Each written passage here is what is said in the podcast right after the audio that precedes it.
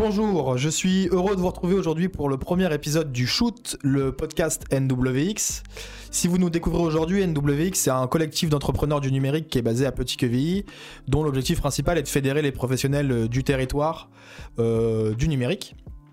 Et en 2016, il y a un projet un peu fou qui avait été lancé qui s'appelait le Shoot, qui était une revue papier dans laquelle on invitait les membres NWX à prendre la parole sur divers sujets numériques. On a bossé pendant plusieurs mois et on est heureux aujourd'hui de faire renaître ce shoot sous la forme d'un podcast audio et vidéo. Et pour donc ce premier épisode sur le sujet du no-code, low-code, est-ce la fin du métier de développeur? J'ai l'honneur, l'immense plaisir de recevoir Camille Simon et Kevin Cochois. Comment ça va? Ça va bien. Très bien. Est-ce que vous pouvez vous présenter rapidement pour ceux qui vous connaissent pas encore? Ça marche. Vas-y. bah, Kevin Cochois, je suis le responsable technique de FTEL. Euh, je suis aussi le gérant de la partie édition. Donc, en fait, on a deux métiers FTL, une partie développement sur mesure et une partie éditeur logiciel. Ok. Et donc moi, Camille Simon, je gère la structure Forage Code, qui est une agence de développement web sur mesure. Euh, je faisais du développement avant, et là j'en fais un peu moins. Mais j'ai toujours cette base de connaissances. euh. Pour rentrer dans le vif du sujet, enfin avant de rentrer dans le vif du sujet, on va définir rapidement ensemble ce que c'est euh, le low-code et le no-code. Pour moi, c'est euh, c'est la possibilité de créer des sites ou des applications web. Euh, pour la partie low-code, euh, avec une grosse partie qui est, euh, on va dire, automatisée ou sans mettre les mains dans le cambouis et une petite partie de code. Et pour le no-code, c'est vraiment, pour le coup, pas une seule ligne de code. Et on arrive à mettre en ligne un site web ou, en mettre en ligne une application. Est-ce qu'aujourd'hui dans vos métiers, c'est des choses que vous, des outils que vous utilisez, soit en interne pour vos besoins, ou soit pour vos clients, ou est-ce que c'est des choses, voilà, est-ce que ça fait partie de votre quotidien aujourd'hui? Parce que c'est quand même un terme qu'on entend, je trouve, qui buzz un peu depuis 2-3 ans. On entend, on voit ce mot-là un peu partout. Mm. Mais dans votre quotidien, vous en tant que développeur, est-ce que c'est des choses que vous intégrez? Ah, sur la partie développement, nous, on fait vraiment beaucoup de sur-mesure, donc pour l'instant, pas énormément. On est plutôt sur la réponse aux... Quand on a des besoins de clients, on va dire 95% peuvent potentiellement être faits par des outils de no-code ou low-code. Et effectivement, on va plutôt se concentrer sur les 5% restants. En revanche, euh, en interne, effectivement, j'utilise des outils de no-code pour pouvoir bah, gérer tout ce qui va être communication interne, outils pour pouvoir euh, bah, suivre les projets, pour pouvoir euh, suivre la partie commerciale de la société, etc. Ok. Un peu pareil pour moi, on a, euh, on a beaucoup de, on a quelques outils pardon sur la partie euh, interne où en fait ça va être des, des outils low code qui vont nous permettre de gérer le déploiement euh, facilement de nouvelles plateformes, nouveaux clients, de faire du monitoring, de faire euh, tous ces outils là. Aujourd'hui, bah, la personne qui est en charge du client va demander je sais pas l'URL ou l'NS plutôt et derrière ça va aller créer la plateforme, aller sur le serveur, se connecter, créer le site et ainsi de suite.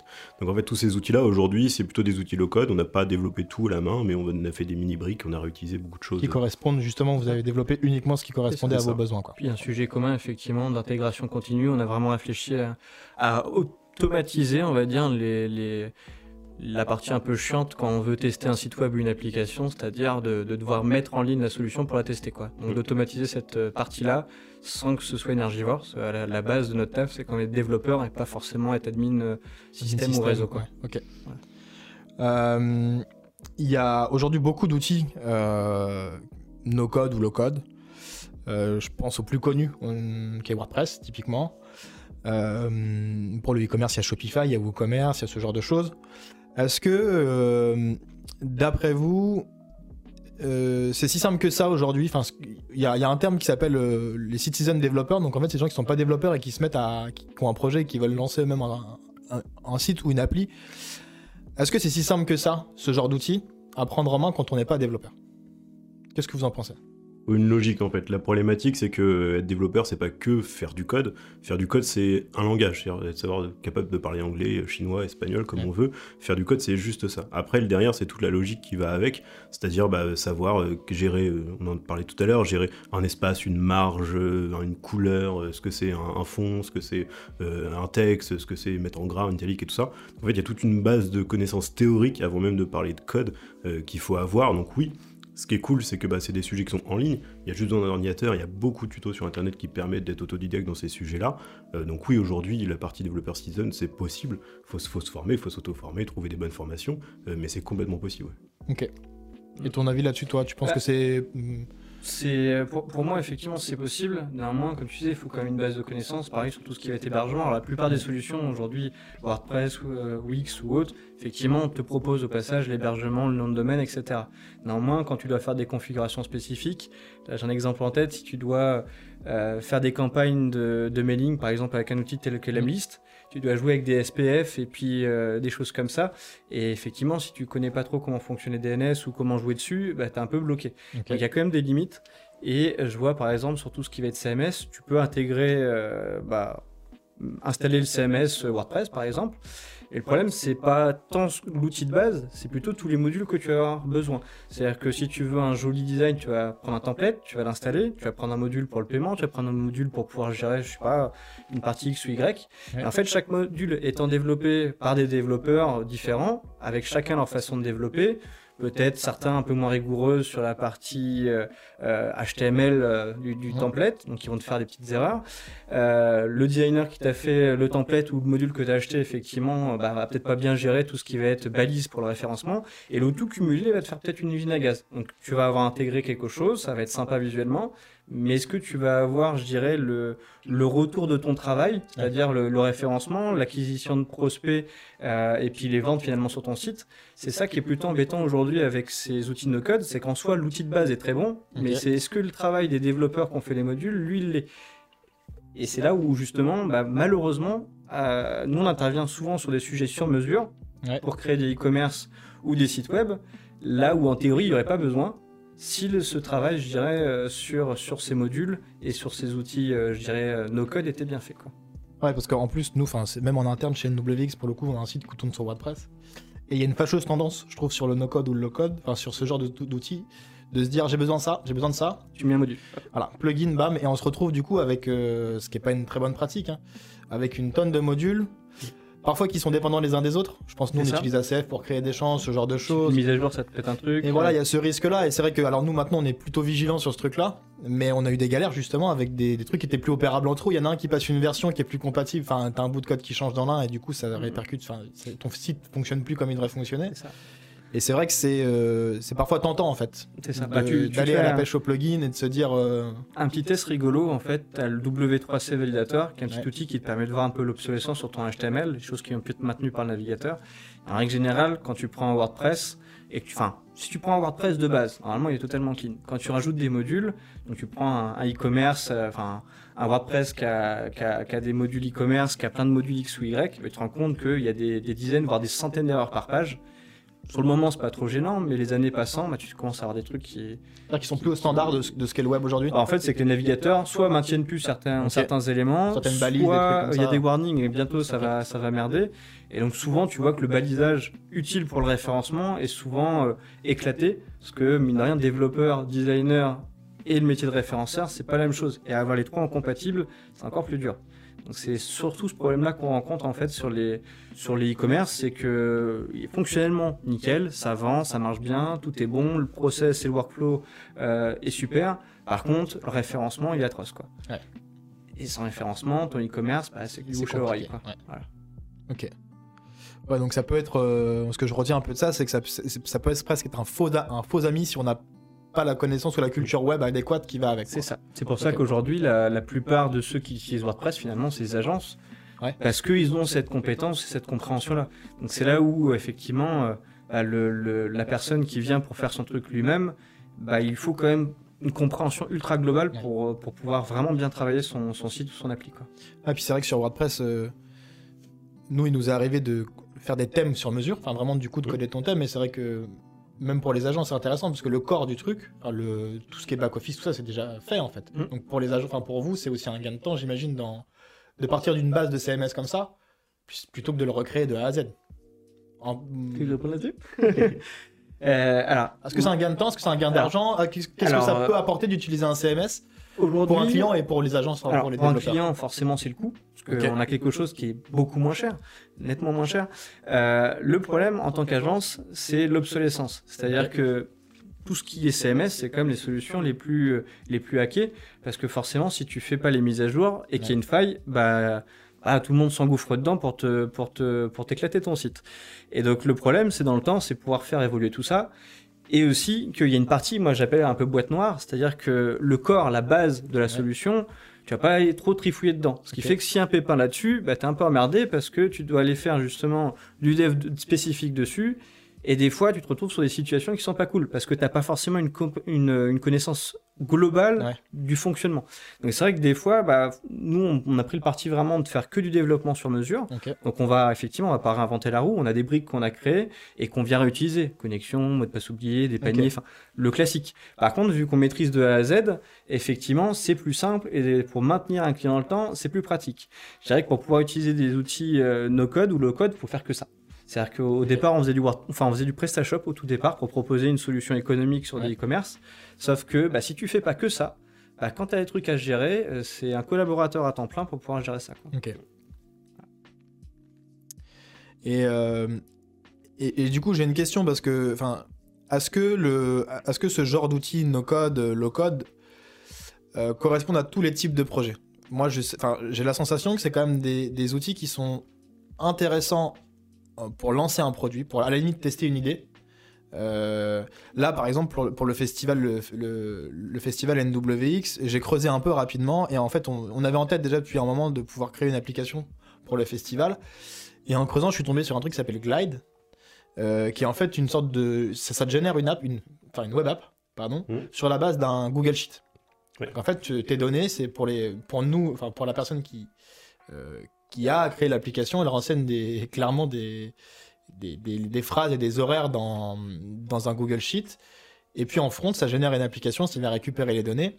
Et je me suis dit, c'est assez fou. Enfin, franchement, c'est fou parce qu'en en une heure, euh, j'ai réussi à prendre une application qui correspondait à mes besoins. Mm. Euh, Est-ce que, pour le coup, c'est cool parce que les besoins sont limités. Euh, on savait vraiment où est-ce qu'on voulait aller et on savait que ça n'avait pas une prétention. Enfin, c'est-à-dire que c'est, on, sait déjà la charge que va pouvoir supporter l'application puisqu'on sait à peu près le nombre de festivaliers qu'il va y avoir euh, le jour J. Euh, Est-ce que les outils no-code type Glide, type Bubble, type WordPress sont euh, intéressants pour tout type de projet? Ou d'après vous, il y, y a un moment où on plafonne et on est obligé de passer à du développement spécifique ou du développement sur mesure? En fait, ça correspond à tout type de projet. Euh, par contre, c'est pas dans les mêmes phases de développement du projet. On a parlé, on a parlé de, de, euh, de WordPress et tout ça, qui ont été plutôt des, des sites web no code. Ouais. Après, quand tu vas dans les applications no code, là, il y a beaucoup de sujets. Il y a beaucoup de sujets, notamment lors des phases de démarrage.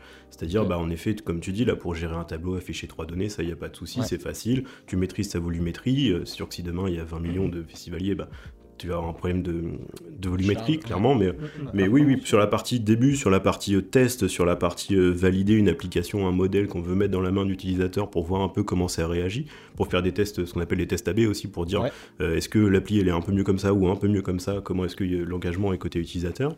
Donc là-dessus, oui, complètement. Et ça se voit d'ailleurs dans nos métiers de plus en plus. On a même des clients qui viennent avec, euh, avec une appli no code ou low code, euh, et c'est ça fait un peu office de cahier des charges en mode bah voilà, ça y est, j'ai fait mon, mon premier niveau, euh, j'ai une base utilisateur, j'ai des demandes, maintenant il faut que je passe à la step au-dessus, et la step au-dessus, ça va être un développement sur mesure. Ok.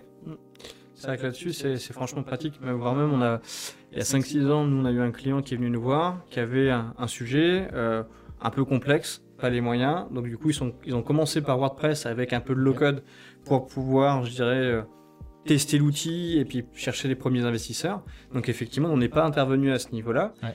Ça leur a permis d'avoir leur levée de fonds, d'avoir des, di- divers fonds de, de plusieurs organismes, de revenir nous voir et de développer vraiment l'outil sur mesure à leurs besoins. Parce qu'effectivement, ça matchait pas à 100%. Ça Ouais. a matché dans 95% des cas. Il y avait des petites bidouilles pour pouvoir faire fonctionner. Mais globalement, Il y pour un avait les POC, voilà, pour, euh, pour un, pour un POC, pour animer une première communauté, c'est intéressant. De rares fois, euh, tu peux aussi avoir l'inverse, c'est-à-dire que le besoin, et la- le, le- le besoin de base, vraiment le MVP, ne rentre même pas dans des Ouais. outils de no-code ou de low-code. Là, on a le cas de figure d'un client qui est venu nous voir l'été dernier, euh, qui est passé par une agence no-code, qui a tenté, et clairement, avec un peu d'analyse, euh, c'était impossible de le faire en no-code. Parce qu'il y a trop de fonctionnalités, on est sur... euh, encore aujourd'hui, le marketplace, tu peux le faire en no-code, Ouais. mais là, on est Ouais. sur un, un marketplace avec euh, des, des paiements tripartites, avec l'intégration de visio, de conférences, de, de, de calcul de relevé de, de, de ce que chacun a pu faire comme, euh, comme travail sur la plateforme. C'était tellement complexe que clairement, les outils sont pas faits pour aujourd'hui. Quoi. Donc euh, là, pour eux, rare cas de figure où effectivement, bah, pour un POC, ça, marche pas. Quoi. Et du coup, je, vois, je comprends qu'il y a quand même un intérêt, même pour vous en tant qu'agence, enfin en tant que développeur, d'avoir ce type d'outils. Euh, Qu'est-ce que vous préférez Tu l'as dit tout à l'heure, mais je pense que c'est intéressant. Ce côté un peu, bah, ok, c'est pas parfait, l'application n'est pas parfaite, mais ça permet du coup au développeur derrière qui va reprendre le projet pour le développer, d'avoir de comprendre vraiment le, le, le projet dans son intégralité Ouais.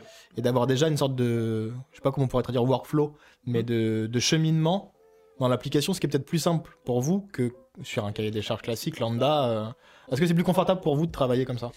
Bah, clairement, effectivement, entre, on sait très bien qu'un développeur, s'il a un cahier des charges de 30 pages, il va le lire en diagonale, mais il va peut-être zapper les choses. Par contre, des maquettes, que ce soit sur Figma, XD ou, ou d'autres outils, effectivement, on va pouvoir euh, jouer avec les pages, jouer avec les vues, et puis dire, ok, je comprends bien le fonctionnement, euh, j'ai quelque chose de visuel. On, on va vraiment pouvoir euh, se visualiser, ne rien oublier dans l'analyse de la base de données, dans la structure du projet. C'est quand même plus confortable. On le voit effectivement sur les projets. Euh, la plupart du temps, quand un projet est géré avec un cahier des charges papier et qui Ouais. se base sur un cahier des charges papier, il y a beaucoup plus de retours et de Ok. recettage sur la phase de développement que quand on a vraiment de belles maquettes fonctionnelles et qu'on se base dessus. Quoi. Ok. Et ça, on arrive un peu comme les sujets d'avant où on faisait un cahier des charges et ensuite on faisait, euh, on, enfin on faisait pas forcément de maquette, on allait développer puis on réadaptait le dev. Maintenant, on a forcément cette phase-là de faire une maquette dans le sens pour vraiment visuellement se rendre compte à quoi ça va ressembler. Et de plus en plus, les applis, euh, enfin les applis LoApp ou euh, le code pardon ou no code euh, vont aller un peu plus loin. C'est-à-dire vont aller en plus de la maquette dire bah voilà quand je rentre mon champ prénom ici, hop il atterrit là-bas, il permet de faire ça et ainsi de Ouais. suite. Si je mets telle donnée GPS, bah ça s'affiche sur la carte, j'ai mon point qui est là. Donc en fait, on est capable de pousser le truc plus loin, ce qui fait que ça coûte moins cher, ou en tout cas les ajustements, on va les faire plus rapidement dans des outils no-code, low-code. Et derrière, quand on va développer le, le sur-mesure, bah, au moins on sait ce qui est attendu, on est, c'est, enfin, c'est clair et ça fonctionne, euh, plutôt qu'en effet un cahier des charges où chacun peut interpréter comme il veut chacune des Ouais. phrases. Quoi. Ok. Ouais, c'est beaucoup plus parlant, beaucoup plus explicite pour vous, quoi. Ouais. Bah, puis pour tout le monde, même pour parler avec un client, c'est beaucoup plus simple parce que le client il parle pas à la technique, donc euh, pour lui Ouais. montrer, pour lui faire comprendre, pour lui expliquer que bah, quand, quand on va faire tel clic ou mettre tel champ à tel endroit, il va se passer ça. Euh, des fois à l'oral, euh, c'est compliqué. Alors Ouais. avec une maquette, c'est une maquette euh, de enfin intelligente, ce sera Ouais. beaucoup plus simple. Ok. Et, et, et j'aimerais, j'aimerais aborder aussi, parce que du coup, sur vos projets, enfin, j'imagine que sur certains de vos projets euh, que vous, vous développez, du coup, ce qui est intéressant aussi, c'est que je trouve que pour créer ces solutions de code, déjà, il faut des développeurs. Euh, et, et dans les projets que parfois que vous livrez à vos clients, est-ce que vous avez, euh, vous, ce, truc de se dire, bah, on lui livre un outil qu'il va pouvoir utiliser lui-même sans avoir besoin de nous à, enfin, à temps plein, entre guillemets, quand il va vouloir publier une nouvelle page, quand il va, ce genre de choses. Je sais que par exemple, il y a mon site vert. Comment ça, pour moi, c'est mon site vert qui est du coup un éditeur de, un, un- une plateforme qui permet de créer des sites web euh, éco-responsables. Mhm. Euh, finalement, le client, il a besoin, de- il a plus besoin de vous une fois que vous lui livrez euh, la première version du site. Bah, c'est le but aussi aujourd'hui. Le, le- le principe de mon site vert, c'est qu'on va être capable de créer un site avec uniquement des glissés-déposés. Un peu comme, bah, un peu comme il y a dans WordPress ou dans Elementor, mais l'idée là, c'est d'avoir vraiment quelque chose focus euh, sur le côté éco-conception. Euh, et on a gardé quand même les bonnes idées, les bonnes façons de faire des autres CMS. Donc en fait, on a essayé de regrouper dans un endroit et très facilement et très et sans avoir besoin de savoir développer euh, toutes les fonctionnalités pour créer un site web. Donc bah, dedans, on va avoir les pages, les articles, le SEO, enfin tout ce qui va avec, la gestion des images et tout ça. Et en effet, le travail des agences et des personnes qui intègrent dans mon site vert, ça va être de créer des blocs que- qui vont être réutilisés derrière par le client. C'est-à-dire, euh, bah, on va lui faire euh, sa page d'accueil. Sa page d'accueil, il y a un header avec une image et un titre. Ensuite, on va avoir un autre bloc avec une image à droite et une description. Mais en fait, ces blocs-là, on va être capable de les rendre réutilisables. Donc, en fait, on a un bouton sauvegarder, hein, tout simplement, sur le bloc. Et derrière, le client, bah, quand il va vouloir re- reconstruire une page, bah, il peut réutiliser ces blocs-là. C'est-à-dire, Ok. Il peut remettre un header, il peut remettre euh, un bloc avec une image à droite, un texte à gauche, puis après, il change son texte, son image, et tout est fonctionnel. Donc, en fait, on se retrouve entre, entre les deux où l'intégrateur ou l'agence qui va faire le site web va venir créer des, des- des petits composants, mais super facilement, hein, tout se fait euh, sans code. hein. Euh, et derrière, ces blocs-là, on va les réutiliser. L'intérêt, c'est que la connaissance qu'a l'agence, ce qu'on disait tout à l'heure, bah, savoir ce que c'est une marge, un padding, euh, un fond d'écran, euh, tout ça, le, le client final n'a pas besoin de l'avoir. Par contre, l'agence, bah, forcément, c'est son métier, c'est ce qu'elle va apporter comme, comme intelligence dedans. Donc derrière, elle, elle va créer ses blocs, et derrière, le client peut aller bah, créer une page, un nouvel article, sans passer par l'agence. Ouais, donc en fait, vous avez presque vous créé avec mon site vert un outil de no code Ouais, pour les agences et pour les clients finaux, quoi. Complètement. Mm. Et en plus qui est éco-responsable, donc qui est plutôt cool. Est-ce que tu as des exemples, toi, Camille, euh, Camille, de, de, de projets sur lesquels vous avez livré des choses aux clients et qui, finalement, euh, l'objectif, c'est qu'ils soient relativement autonomes et que ça soit facile à prendre en main, sauf évidemment pour des besoins très spécifiques des développements, pour le coup, sur mesure qui. Ah, c'est vrai qu'en générale, sur les plateformes, tu as toujours besoin de créer du contenu. Ouais. Ce contenu va t'apporter du référencement, va t'apporter du trafic. Donc si à chaque fois qu'un client avait besoin d'une nouvelle page ou d'une nouvelle rubrique sur, son, sur sa plateforme, il devait faire appel à nous, ce serait un peu laborieux pour lui coûteux aussi. Mm. Donc effectivement, on réfléchit à chaque fois sur les plateformes sur mesure, de pouvoir effectivement, bah, s'il y, a un- s'il y a un blog, de pouvoir gérer eux-mêmes leurs articles, si euh, ils ont des pages thématiques, de pouvoir gérer leurs pages thématiques, s'ils veulent rajouter des catégories, des rubriques, qu'ils puissent le faire pour que la plateforme soit évolutive sans qu'on doive intervenir tous les trois matins. Ouais. Qu'effectivement, si on, on était, si le client était interdépendant de nous, ce serait sympa financièrement, mais le problème, c'est aussi qu'on peut pas se projeter sur de nouveaux clients, on serait en permanence accaparé par, Ouais, par les par clients, cours, actuels. Quoi. Donc l'objectif, c'est quand même qu'ils aient la main, c'est plus confortable pour eux, et euh, au moins, s'il reste des budgets, c'est plutôt pour développer de nouvelles features que pour pouvoir adapter quelque chose qui, qui pourrait s'adapter sans, sans notre intervention. Quoi. Ok. Ouais, donc c'est. Moi, ce que je trouve intéressant, c'est qu'il y a à la fois cette notion de. Je trouve intéressant parce que c'est utile à la fois pour les développeurs, pour des gens qui souhaitent lancer un MVP ou souhaitent lancer un produit. Enfin, sur le no-code, du coup, finalement, on voit que c'est jusqu'au client final, quoi. Enfin, dire que parfois, on utilise, il- ça, ça peut être valable pour quand on, sans, comment dire, sans connaissance, on peut essayer quelque chose, en tout cas, essayer de mettre en ligne quelque chose, mais que vous, vous en, que vous en serviez aussi pour fournir ça euh, dans vos projets à vos clients, pour qu'ils puissent être autonomes. Du coup, je trouve qu'il y a plusieurs échelles dans le no-code un peu. Et, ce que je trouve intéressant, c'est du coup, c'est- ce fait que vous passiez entre deux, les agences euh, et les développeurs, avec, le- avec les bonnes pratiques, justement. Là où il y a des dérives, typiquement sur des WordPress, sur des Elementor, ou sur même, en ce moment je suis sur Bubble, où vraiment c'est très très ouvert, mais du coup c'est potentiellement plein de mauvaises pratiques. Mm. On peut faire du, je pense qu'on peut faire du no-code euh, vraiment dégueulasse, quoi. Ouais. Euh, et donc c'est cool qu'il y ait un filtre, enfin je trouve ça intéressant que ça soit du no-code mais maîtrisé, entre guillemets. Puis tu Et- peux avoir aussi un niveau encore euh, tout en dessous, on va dire. C'est répondre à juste un besoin spécifique. Ouais. Gros souci qu'on va avoir, effectivement, quand, quand on va développer une plateforme, c'est qu'on a besoin de plein de fonctionnalités de base et plein de choses de base, des fois pour faire juste une fonctionnalité. Ouais. Alors, quand on a qu'une, c'est pas intéressant. Quand on a 10, ça vaut le coup. Et effectivement, quand tu qu'une fonctionnalité, bah, des fois, un- enfin, utiliser un outil de no-code pour créer l'outil, je dirais, qui répond à un besoin, c'est-à-dire, je sais pas, un formulaire, Ouais. Des, des, je sais pas, des techniciens qui doivent faire des interventions, l'intervention doit être en base de données, l'entreprise a besoin de voir les résultats de l'intervention, ils sont sur des feuilles Excel, sur des feuilles de papier, bah là, un outil de no-code répond à un besoin, et effectivement, faire un développement spécifique pour ça, c'est un peu créer une usine à gaz Ouais. pour un besoin. Donc là, effectivement, le no-code peut être très pertinent. Là où ça devient plus gênant, c'est quand tu as besoin d'avoir plein de briques dans une même boîte et les intégrer au même endroit. Et c'est potentiellement à ce moment-là où, euh, effectivement, bah, le no-code euh, a peut-être besoin un peu, un peu de low-code ou euh, de spécifique. quoi. Et, euh, et si on parle du coup de- des compétences, euh, est-ce que c'est des choses qu'aujourd'hui euh, vous prêtez attention quand vous procédez à des recrutements, ce genre de choses? Enfin, C'est-à-dire que moi je trouve que c'est plutôt cool d'avoir un peu une comment dire une vision 360 sur ce qui se fait aujourd'hui, sur les possibilités qu'offre chaque outil et ce genre de choses. Est-ce que vous prêtez attention, vous, quand vous recrutez un développeur, ou est-ce que, entre guillemets, il y a vraiment le code, enfin le, le côté compétences techniques qui vous intéresse ou est-ce que c'est des, notions aussi que vous vous dites bah euh, enfin vous posez ces questions-là peut-être qu'on les posait pas il y a 10 ans j'en sais rien en fait mais je... On les posait différemment, en tout cas. Euh, moi, pour moi, les personnes qui sont capables de faire du low-code ou du no-code, c'est ceux qui ont déjà une bonne théorie de comment fonctionne un algorithme, de comment fonctionne une application. Euh, derrière, que tu l'écrives bah, en low-code, en no-code, en PHP, en Java, en C Sharp, en, en ce que tu veux, pour moi, ce n'est qu'une question de langage ou de façon de l'écrire. Donc derrière, c'est quelque chose que la personne va pouvoir apprendre, une compétence. Si on doit lui apprendre à parler espagnol, on lui apprendra à parler espagnol. Il n'y a, pas- il y a pas de, il y a pas de raison qu'on n'y arrive pas. Ouais. Par contre, toute la partie euh, logique, toute la partie comment euh, le métier de développeur, pour moi aujourd'hui, c'est de prendre un problème et de le découper en un petit puzzle de plein de petits problèmes et de dire bah, chaque petit problème, je vais pouvoir le résoudre avec ma boîte à outils. Et en fait, c'est vraiment cette compétence-là qu'on cherche chez les, chez les personnes qu'on recrute aujourd'hui sur la partie euh, bah, bien penser, bien réfléchir. Alors, bien, ça veut rien dire, mais en Une tout cas. curiosité, quoi. Ouais. Ouais, c'est ça, C'est même plus loin que la curiosité, c'est comment, tu, comment ton problème-là, tu vas le résoudre, et non pas euh, dans quel langage tu vas l'écrire. Ouais. Plus concrètement, c'est un profil qui te dit moi je sais faire du no-code ou du low-code. Je m'en fous un peu. Moi, ce qui m'intéresse, c'est de savoir si est-ce qu'effectivement il est capable d'apprendre. Euh, il peut très bien avoir juste des compétences en PHP, euh, techno Microsoft ou peu importe. Si effectivement il y a de la curiosité, s'il a appris à apprendre, euh, comme, comme dit Kevin, bah, effectivement demain il pourra faire du no-code, low-code, c'est voir effectivement si est-ce qu'il fait un peu de veille. Parce qu'intéressant, c'est surtout de se dire est-ce que le développeur reste sur ses acquis? Ou est-ce que c'est un profil qui, qui, cherche toujours à avoir les technos intéressantes, les, les innovations qui peuvent être intéressantes euh, pour, pour faire évoluer son marché. Quoi. Mmh.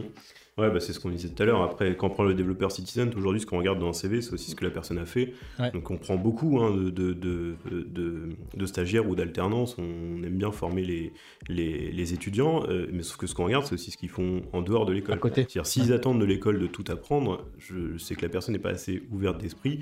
Euh, comme je disais tout à l'heure, aujourd'hui, il y a juste besoin d'un ordi d'internet pour aller Mm. faire une application. Si en plus, maintenant, il n'y a même plus besoin de connaître euh, le langage de programmation, il n'y a pas de raison que la personne n'ait pas s'intéresser à tout ça. Euh, Si c'est son métier de passion, euh, il, peut le faire en tout cas.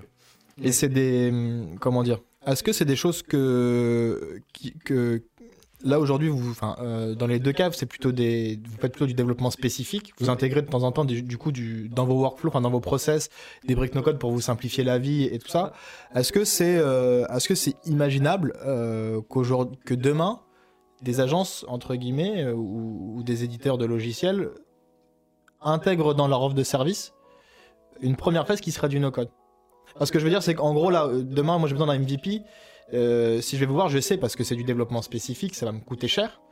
Est-ce que c'est quelque chose qui, comment dire, qui pour vous, envie- enfin, l'intégrer du coup à des agences de développement? Est-ce que pour vous, ça va être un autre métier qui va se créer? C'est-à-dire que, euh, au même titre qu'aujourd'hui, on a les UI designers qui font vraiment la maquette, et puis après on a l'intégrateur. Est-ce que du coup, ça va être scindé? Est-ce que ça va être des choses qui vont être intégrées? Est-ce y a, est-ce que ça a du sens de le faire ou pas? Ouais. Euh, Qu'est-ce que vous en pensez par rapport à ça Je trouve que ça a du sens, dans le sens où tu vois, tout à l'heure, je te citais l'exemple d'une startup qui est venue nous voir, Ouais. qui est repartie faire du WordPress, faire un peu de low-code pour pouvoir sortir son besoin et qui est revenu nous voir en V2. Effectivement, bah, ce serait dommage de ne pas pouvoir l'accompagner sur la V1, sur son MVP avec des outils Ouais. de no-code ou low-code, en se disant que de toute façon, on sait très bien, le client est au courant que c'est pas quelque chose de stable ni de périn, c'est quelque chose qui, qui est plutôt une preuve de concept pour Ouais, dire, ok, je vais chercher des fonds parce que le banquier il est un peu réticent, il, il sait pas trop si ça peut marcher, l'investisseur il a besoin de voir par ses propres yeux, et que demain, bah, il est déjà client chez toi, donc forcément, si le taf c'est bien, bien fait, qu'ils sont contents, toute logique, ils, ils vont continuer, tu vois. Ouais. Donc, euh, alors qu'aujourd'hui, effectivement, ce qu'on fait, c'est plus, euh, bah, écoute, tu veux une solution qui est, qui est, qui est pas chère pour un MVP, tu me demandes trop de trucs, on fait que du sur mesure, bah, peut-être oriente-toi vers un freelance sur du WordPress, Ouais. ce qui est un peu dommage. Donc là, effectivement, on creuse plus ces choses-là aujourd'hui euh, pour l'intégrer en offre de service, pour dire, voilà, soit pour un MVP, soit des fois pour des besoins, comme je disais tout à l'heure, sur une brique Ouais. qui ne nécessite pas tout un socle, euh, on va dire, d'architecture d'immeuble pour créer juste un premier étage. Ouais, c'est intéressant.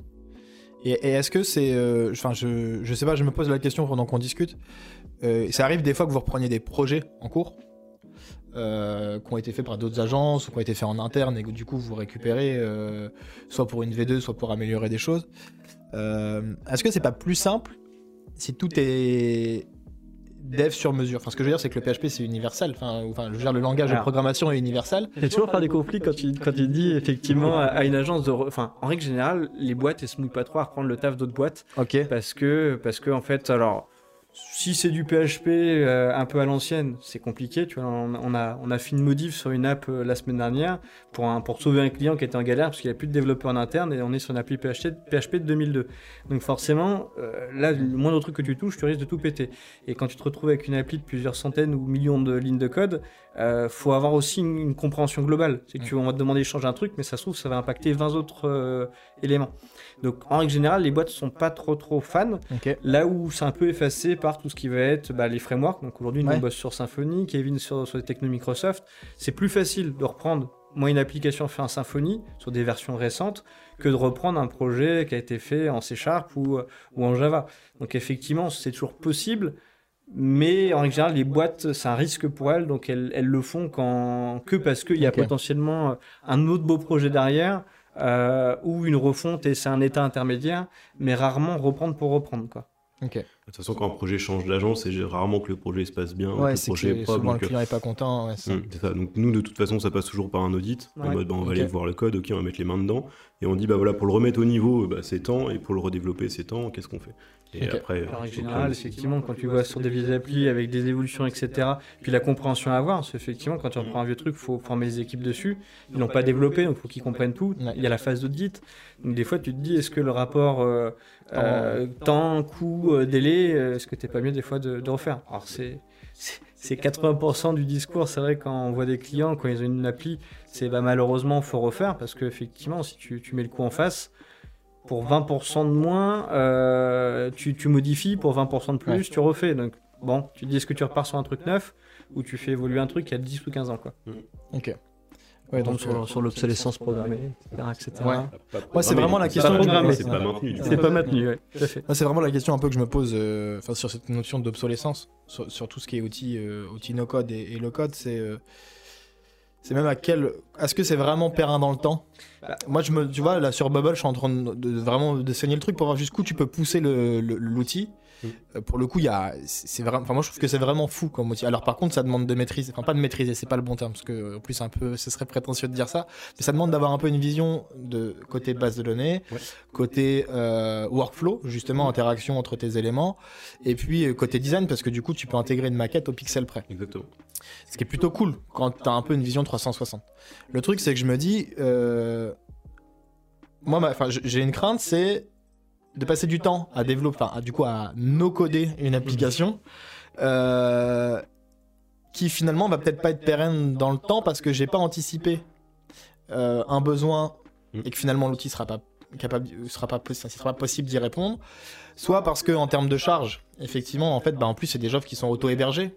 Donc du coup, tu as forcément une capacité, etc., d'utilisateur ou de compte ou voilà, de, de requête. Et, et est-ce que du coup, enfin, est-ce qu'il n'y a pas un plafond de verre sur ces outils-là? Et, et est-ce que c'est pas compliqué de l'identifier? Parce que typiquement, moi, je lance un projet. Vous, vous les connaissez quand vous, quand vous faites du dev. Ouais. Euh, vous, vous- enfin, vous- vous savez la, la charge que peut supporter un site euh, par rapport à, au- à tout un tas de paramètres que vous connaissez, c'est votre métier. Sur un outil no-code, c'est plutôt. Alors maintenant, j'ai remarqué d'ailleurs Bubble euh, a, a- a fait un billet, de- a fait un billet de blog sur son pricing parce que qu'est-ce que c'est 10 000 visites par jour? Ouais. Est-ce que c'est 10 000 visites euh, Est-ce que c'est le même visiteur qui revient à ce qu'on compte comme une visite? Enfin, Il y avait toutes ces questions-là, donc ils ont fait un truc super transparent, ce qui est plutôt cool. Mais, euh, mais est-ce que voilà, enfin moi c'est des questions que je me pose en tant que je m'intéresse vachement à ces technos-là et je me dis, est-ce que finalement là, le taf que je suis en train de faire pour mon pour une app que j'ai en tête, il est si il, il est il est pas risqué en fait Mhm. de mettre mes billes là-dedans, sachant que moi mon MVP il est déjà fait Mhm. entre guillemets, je sais grosso modo que voilà.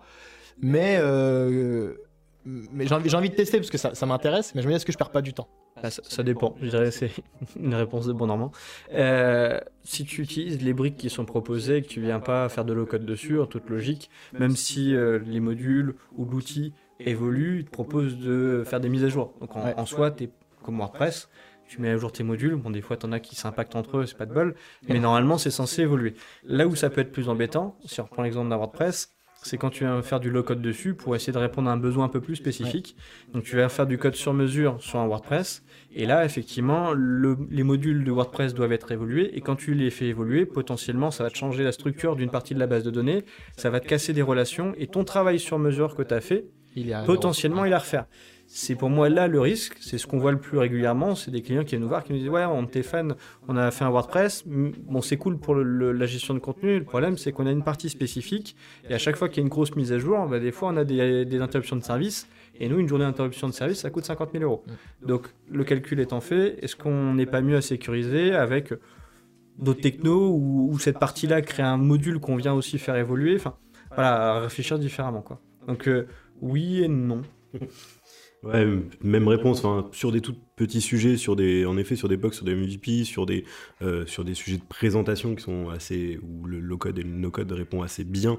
Oui, il n'y a pas de souci.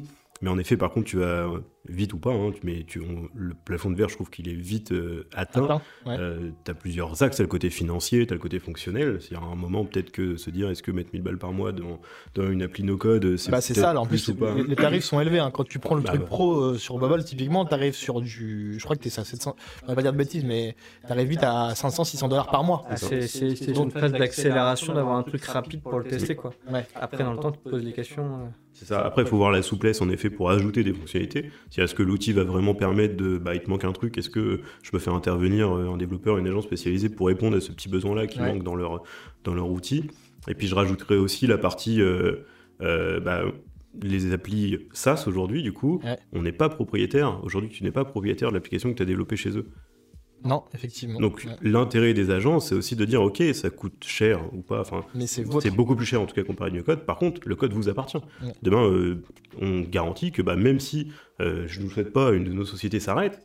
Bah, le code il vous appartient, vous le prenez, vous allez voir quelqu'un d'autre et vous continuez. Embaucher, tu peux internaliser les choses, ce qui se passe d'ailleurs souvent. C'est-à-dire que quand on accompagne des startups ou, des, ou de belles structures, bah, le truc c'est qu'on est là à l'origine pour pouvoir accélérer parce que eux en interne ils vont pouvoir maintenir dans le temps et le faire évoluer, mais pas la même cadence qu'une agence qui a une équipe déjà construite pour pouvoir le faire. Quoi. c'est vrai que c'est un point que j'avais. Enfin, tu, dis un truc que j'y avais jamais pensé en fait. en fait, que demain, euh, c'est vrai que du coup tu, tu développes, tu, tu no-codes tout sur des plateformes.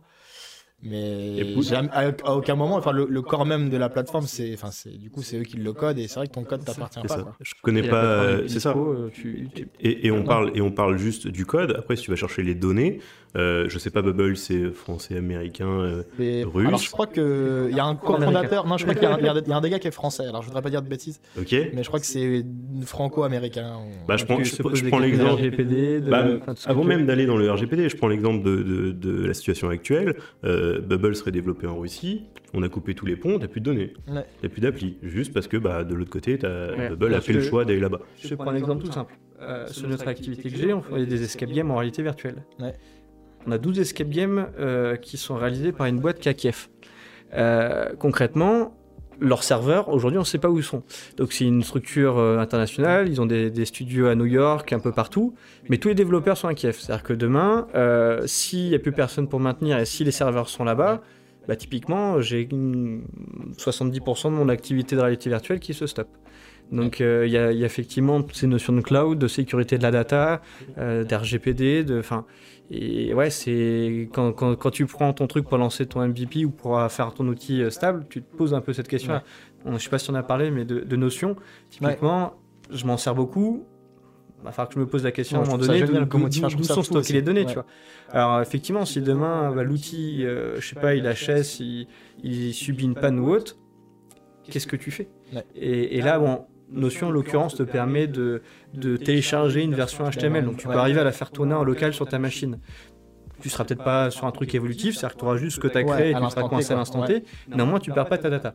Mais effectivement, pour des outils, euh, enfin pour tout type d'outils, CRM, que ce soit de la prospection, que ce soit des campagnes de mailing ou autre, Pipedrive par exemple, ou, HubSpot ou autre, si l'outil est KO, bah, es un peu voilà quoi et euh, tu peux avoir la même chose en, en sur-mesure euh, sur des applicatifs néanmoins on essaie quand même de redonner les données pour que si ça casse un endroit, ça reprenne un autre endroit. Mais ouais, il y a pas mal de questions à se poser euh, quand, quand, tu choisis euh, l'outil, la techno, tout comme la techno. Est-ce qu'elle est, euh, est-ce que demain elle va pas mourir parce que par manque de développeurs, par manque d'évolution, parce que devient un peu désuet puis personne ne l'utilise plus? la communauté, c'est ça. la communauté est, hyper importante et je pense sur ces outils de no code aussi. Regarde là, tu parlais tout à l'heure de Google qui lâchait un de ses outils de no-code. Ouais, Google. Bah, alors après, il y a aussi la partie euh, évolution. C'est en effet, Bubble aujourd'hui décide de faire ça. Demain, ils se font racheter par, euh, par un autre ou ils décident d'évoluer vers autre chose. Bah, toute la partie migration qui va être compliquée. Mm. C'est en effet, en début d'année, la Google, ils ont arrêté. Ils avaient un, je sais plus comment ça s'appelle, Google App, je crois.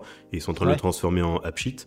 Euh, pour bah, leur partie low-code, no-code va devenir AppSheet. Sauf que le problème, c'est que je suis pas sûr que ce soit compatible ce qu'il y avait avant sur Google App et ce qu'il y a maintenant sur, sur AppSheet. Donc, je, as la partie ok, ce que tu as fait là, ça se trouve, ton appli, demain, Bubble va décider de faire une V2 qui est pas compatible, et que derrière, bah, tu te retrouves avec ça, que tu vas devoir recoder, réécrire, enfin, pas coder du coup, mais. Renocoder. Voilà, renocoder. et, euh, et, et, pour terminer, euh, il y a aussi une notion qui, est, euh, qui me paraît importante dans le contexte actuel et, par rapport au, à, la, à, la, crise du climat, c'est c'est que du coup, je trouve que ce genre d'outil, c'est super cool. Euh, par contre, en termes de qualité de code, je sais pas. Enfin, euh, moi, je me pose la, je me pose pas la question parce que je suis pas développeur. Donc, en gros, euh, moi, ce qui m'importe euh, quand je fais du no-code, enfin, c'est bête, hein, mais c'est j'ai ma maquette, je Ça l'intègre, j'ai mes ça fonctionnalités, ça fonctionne, c'est cool. Alors, on va le passer dans un GT Metrix ou un truc comme ça pour voir si c'est pas trop, si les images sont bien cata, size. Voilà, c'est pas la cata. Mais euh, mais je me pose aussi la question, c'est assez opaque mine de rien, je trouve le, le côté code euh, et le côté comment est construit le, cette solution là. Et euh, et je suis pas sûr. Alors bah du coup, et pour le coup, il y a mon site vert qui est une, un- une bonne alternative. Mais euh, mais moi, c'est quelque chose qui m'embête euh, sur ces sur ce point-là. Je me suis fait tacler d'ailleurs parce que bah du coup, quand tu j'ai trituré mon WordPress euh, à fond. En plus, il y a des utilisateurs qui peuvent euh, externes qui peuvent publier sur la plateforme. Donc en fait, je maîtrise moyennement le format du contenu qui va être publié sur mon site. Et du coup, je me dis bah ouais, c'est cool ces outils-là, mais ça pose aussi des problèmes en termes de éthique entre guillemets et d'éco-conception quoi, parce que je suis pas sûr que ça soit très. Ouais, tu as, dit bon terme, c'est éco-conception et conception, ça dépend de comment ça a été conçu. Effectivement, mon site vert, ils ont pris en, en compte tous ces critères de, de poids des images, peut-être de règles aussi de, Ouais. de quand tu déposes une image qui ne doit pas dépasser tant de, tant de kilooctets. On parle même pas de MO, on parle de kilooctets. voilà. Euh, ça, c'est important. C'est ce que je disais tout à l'heure sur, sur WordPress. La base est saine, mais est-ce que les modules faits par les développeurs, eux, sont bien faits? Ouais. C'est surtout ça, c'est dans, dans ta chaîne alimentaire, vérifier que le travail a, a été bien fait de, du début de la chaîne à la fin de la chaîne. Quoi. Et ce qui est pour le coup. euh, Tu peux avoir des bons outils de no-code euh, avec un code euh, super propre, comme des outils de no-code qui sont ultra crades. quoi. Ouais. Et là, ouais, effectivement, tu te poses la question en tant que, que client lambda, comment tu, comment tu vérifies la qualité de ce qui est produit. Quoi. Et ça, c'est compliqué. Quoi. Parce que vu que c'est opaque, Ouais, autant quand une partie web. Quand tu as une partie web, tu as plein d'audits en ligne, enfin plein d'outils en ligne qui permettent d'auditer, de, vérifier, d'aller triturer le code et d'aller triturer le rendu pour se dire ok, c'est quali, c'est pas quali. Quand tu es sur un applicatif euh, mobile, Ouais. bon, c'est plus compliqué. Si, si toute la chaîne est, est opaque, tu vois pas ce qui se passe. Et effectivement, tu peux juste le mesurer par des plantages, des temps de chargement trop longs, mm, voilà, des choses comme ça quoi. Mais, un nombre de requêtes trop important. un nombre trop de pour- voilà, tout à fait. Ok. Ouais, donc c'est vraiment. euh, Moi, c'est vraiment ce qui me. Enfin, c'est vraiment le, le truc qui me bloque. Je trouve qu'il y a, il y a vraiment. Je trouve que c'est fou ce qui se passe en ce moment. Mais il y a ce truc qui est, un- pour moi, absent du débat, quoi. Enfin, je veux dire, on en. Enfin, il y a. C'est l'évolution logique aussi. L'ob- L'objectif, c'est que derrière, on soit capable de faire confiance à ces outils-là. Euh, Avant, on faisait euh, du code très bas niveau, du code machine, on maîtrisait. euh, je, je vais m'arrêter au C, mais on faisait, admettons, du C très bas niveau ou du Python. Et puis derrière, après, on est monté sur un langage objet, sur un langage de plus en plus haut niveau. Et à nous, derrière, de faire confiance à ce qui est écrit derrière. Alors, L'intérêt, c'est que les langages, la plupart sont open source, donc on est capable Ouais. d'aller vérifier derrière la qualité de, de comment est le rendu. Donc après, je pense et j'espère qu'il va y avoir aussi le même euh, discours sur la partie no-code, low-code. Il commence à y avoir des, euh, des outils open source où on peut aller voir ce qui est derrière, on peut aller comprendre comment ils ont converti euh, tel champ ou telle fonction techniquement en code derrière et la Ouais. qualité. Donc euh, l'intérêt, c'est qu'il va falloir aller vers ça pour aller challenger un peu les, les grands d'aujourd'hui qui font du no-code, du low-code. quoi. Après, encore une fois, c'est du coup euh, pas accessible pour tout le monde. Enfin, ce que je veux dire, c'est que du coup, il y a encore besoin, pour le coup, d'être développeur ou d'avoir des sacrées Bah, connaissances. Il faut des personnes qui valident. Un, Ouais. peu comme, un peu comme les sujets médicaux. Il faut qu'il y ait un expert derrière qui sache que derrière tel, tel, euh, tel sujet, il se passe ça. Et derrière, à nous de faire confiance aussi aux développeurs pour qui c'est leur métier et d'aller dire, bah ok, là c'est propre. Et, et d'où l'intérêt de le mettre- de le rendre open source et ouvert pour que tout le monde puisse aller critiquer et dire, ok, il n'y a pas de triche. Et Là, là, c'est bien. ouais. Un peu comme effectivement, euh, tu reprends médical et, et le moment, c'est les tests PCR. Quoi. En soi, il y a là toute la, toute, toute la- l'avant où effectivement tu conçois, tu réfléchis le truc pour que ce soit le plus pratique à utiliser. Et puis après, n'importe quel pharmacien, maintenant les kinés, peuvent te, Faire te- te un test parce qu'ils n'ont pas besoin de savoir comment ça marche après. Ils ont juste savoir, enfin, ils ont besoin de savoir le geste. Donc finalement, l'intégration de. Ouais. Si on prend sa partie développement, l'intégration euh, de, de l'outil de no-code. Quoi. Après, derrière, effectivement, euh, tant que c'est validé et que Ouais, c'est ça. on il y sait a- que ça c'est marche. et que c'est co- et que c'est, on sait pour que moi, c'est- c'est, c'est une boîte noire. Ok. T'as pas forcément besoin de savoir comment ça marche derrière. euh. Bon, et bah du coup, ça me rassure un peu. Enfin, je, je me dis que malgré toute la vague qu'il y a en ce moment autour du no-code et du low-code, euh, moi, c'est vraiment, je me posais la question. Je me dis, est-ce qu'il va vraiment. Enfin, c'était pas une question, euh, comment dire, euh, naïve, quoi. Est-ce que, est que le métier de développeur va vraiment, entre guillemets, exister demain, dans 10 ans? La réponse, visiblement, enfin, en tout cas, votre point de vue, c'est plutôt oui. Euh, et Bah, du le métier développeur existera toujours parce qu'il faut quelqu'un pour développer l'appli no code. déjà, de base, déjà, et tenter des nouveaux métiers. voilà, par contre, je pense que ça va créer des nouveaux métiers et ça va changer le métier de développeur. Ça va créer de nouveaux métiers parce que, bah, un peu comme dans le web, on va créer des métiers euh, d'intégrateur, euh, Mhm. non plus de site web, mais d'application web, euh, où des personnes vont être capables d'aller faire de la base de données, faire des, des, pro- des, des workflows et tout ça. Et on va aussi améliorer le métier, le métier de développeur. Comme je disais tout à l'heure, bah, avant on démarrait avec des langages bas niveau, haut niveau, et maintenant être capable d'avoir des briques complètement réutilisables, voire des, des applis, des frameworks complètement euh, no code, et le développeur va venir ajouter les 10% d'intelligence. J'avais lu un article en préparant aujourd'hui, il y a des sociétés qui sont en train de faire des tests où ils fournissent euh, à des développeurs des applis euh, no code et low code, Ouais. et, et ils estiment qu'en gros ils vont, les développeurs montent de, en capacité de production de 80 à 90%. C'est-à-dire qu'ils vont gagner un temps fou en passant fou, par ces, par ces outils-là.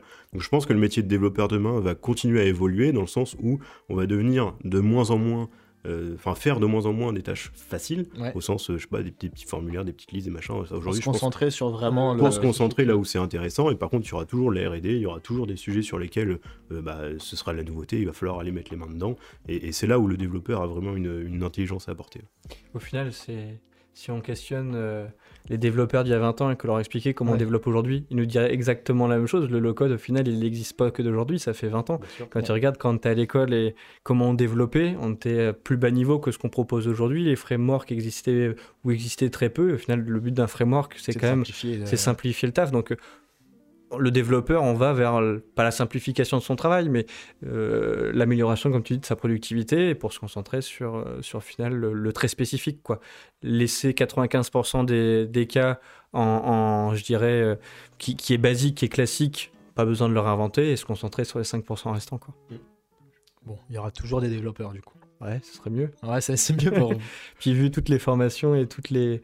Ah, je j'ai j'ai pas les chiffres en tête, mais tous les ans, on a une augmentation en termes de pourcentage de, de développeurs qui, qui sortent sur le marché qui est astronomique. Donc si c'est pour leur dire vous n'avez plus de taf dans 5 ans, Ça ce serait quand même ouais. dommage. Mais inversement, on, on se rend compte aussi qu'il y a des boîtes qui galèrent à retrouver des développeurs, ou en tout cas des certaines compétences. Ça, je pense que ça fera le sujet d'un podcast sur justement ce, le RH et ce qui est attendu aujourd'hui vraiment dans des, dans des agences sur les métiers du web. Euh, mais c'est du coup euh, plutôt positif s'il y a toujours du développement dans quelques années. Eh Ben, merci beaucoup Merci. pour votre participation. J'espère que ça a été pour ce premier tournage. Avec Bah écoute, c'était cool. Bon bah cool. On se donne rendez-vous très bientôt pour le deuxième épisode. Le sujet, on vous le dévoilera sur les réseaux sociaux. Euh, D'ici là, n'hésitez pas à nous suivre sur euh, notre page LinkedIn et sur notre page Twitter. Euh, et puis sur le site internet www.nwx.fr. Merci.